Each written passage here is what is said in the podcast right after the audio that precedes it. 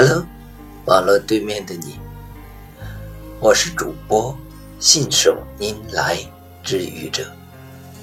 今天是星期三，欢迎收听愚者谈情感。举案齐眉的故事，你一定听说过吧？它出自《后汉书》，讲的是梁鸿与孟光。夫妻的故事。梁鸿是一位贤德人士，孟光愿意嫁给他，于是两个人成为了夫妻。孟光每次吃饭的时候，都是将盛饭的托盘高度和眉平齐，以示对丈夫的尊重。故事并不复杂。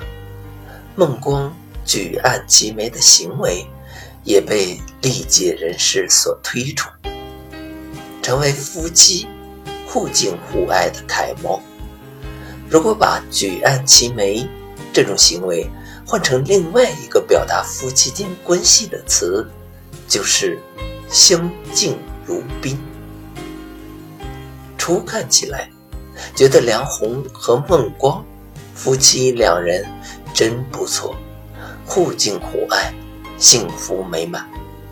然而，如果多动一下脑筋，你会不会突然间觉得举案齐眉，实际上体现了一种夫妻间男女的不平等呢？要知道，举案齐眉的人总是那个女士，为什么男人不可以做那个举案齐眉的人呢？在这个故事里，女人讨好着男人，伺候着男人，何来男女平等？也没有体现出互敬互爱。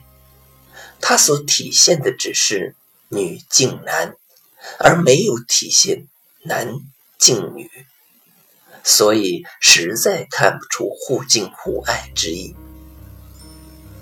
对于与举案齐眉相对应的。相敬如宾这个词就更有问题了。夫妻是平等的人，都是家庭的主人，谁都不是家庭的客人。相敬如宾的夫妻把对方当做客人，这样的家庭能好得了吗？所以说，很多事情需要去推敲。也许有些事情听起来很有道理，但是实在经不起推敲。就像举案齐眉，听起来很美，可在一个普通家庭里，举案齐眉的夫妻，那还叫夫妻吗？你说对吗？谢谢你的聆听，欢迎关注主播。信手拈来之愚者，欢迎订阅我的专辑。Hello，每天一个声音，欢迎下载、评论、转发、点赞或者赞助。